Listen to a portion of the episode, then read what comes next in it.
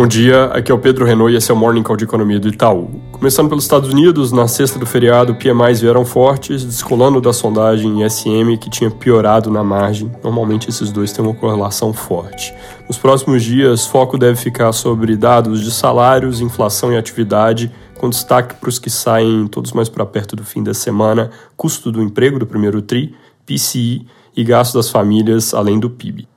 Aqui no Brasil, no feriado, teve algumas falas importantes sobre política monetária. Primeiro com Rodrigo Pacheco, falando em um evento em Londres, fazendo um apelo pela queda da Selic. E depois, na sequência, no mesmo evento, Roberto Campos Neto dizendo que, apesar do anseio político pela redução dos juros, o Banco Central faz um trabalho técnico e tem um timing diferente, dando a entender que ainda não enxerga as condições estruturais para corte de juros.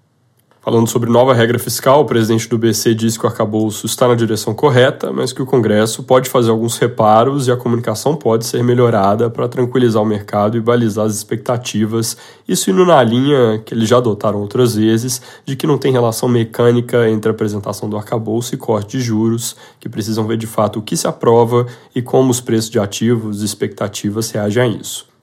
Ele também voltou a chamar atenção, como foi feito na ata da última reunião, sobre crédito subsidiado e o risco de que isso venha entupir os canais de transmissão da política monetária e forçar uma postura mais dura do Banco Central. Esse é um alerta que vem aumentando de tom em um momento em que o governo flerta exatamente em reeditar algumas práticas do passado. O Globo de hoje reporta que as salas do presidente do BC causaram algum mal-estar no governo, apesar dele não ter dito nada realmente novo. A reportagem vai além e disse que a sinalização de não cortar juros em breve leva, pode levar o governo a intensificar a pressão por linhas subsidiadas de crédito via bancos públicos, exatamente o que o Campos Neto chamou a atenção que tem efeito negativo, porque basicamente abaixa o juro para quem recebe o subsídio, mas fica no caminho de juro mais baixo para todo o resto, por forçar para cima o nível de juros que equilibra a economia. Importante lembrar que amanhã o presidente do BC comparece à audiência no Senado para falar sobre esse assunto, e na quinta ele e Haddad devem estar num debate promovido também pelo Senado com o tema juros, inflação e crescimento.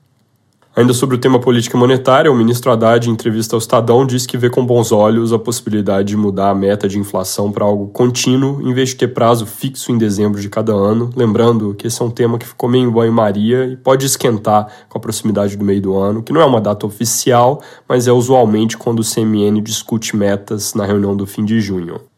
Essa semana no Congresso, o relator Cláudio Cajado, do PP, começa a análise do projeto de lei complementar que estabelece o novo arcabouço, que, se seguir os planos, vai pular as comissões e direto para voto em plenário. Governo e Arthur Lira vem falando em votação na Câmara até dia 10 de maio, mas obviamente nada garante, até porque essa semana tem instalação de CPIs também, que podem roubar alguma energia e tempo da pauta econômica. A principal é a CPI mista do 8 de janeiro, que deve ter ato de criação lido na quarta-feira, com governo e oposição disputando as narrativas e controle dos trabalhos. Nos próximos dias também deve ter instalação de CPIs sobre americanas, manipulação dos resultados no futebol e MST. Sobre dados, a agenda vai ser agitada essa semana, com vendas no varejo de fevereiro e confiança do consumidor de abril amanhã, indicadores de crédito de março e PCA 15 de abril na quarta é, serviços de fevereiro, CAGED de março, resultado do Tesouro de março, IGPM de abril na quinta, IBCBR de fevereiro e desemprego de março na sexta-feira.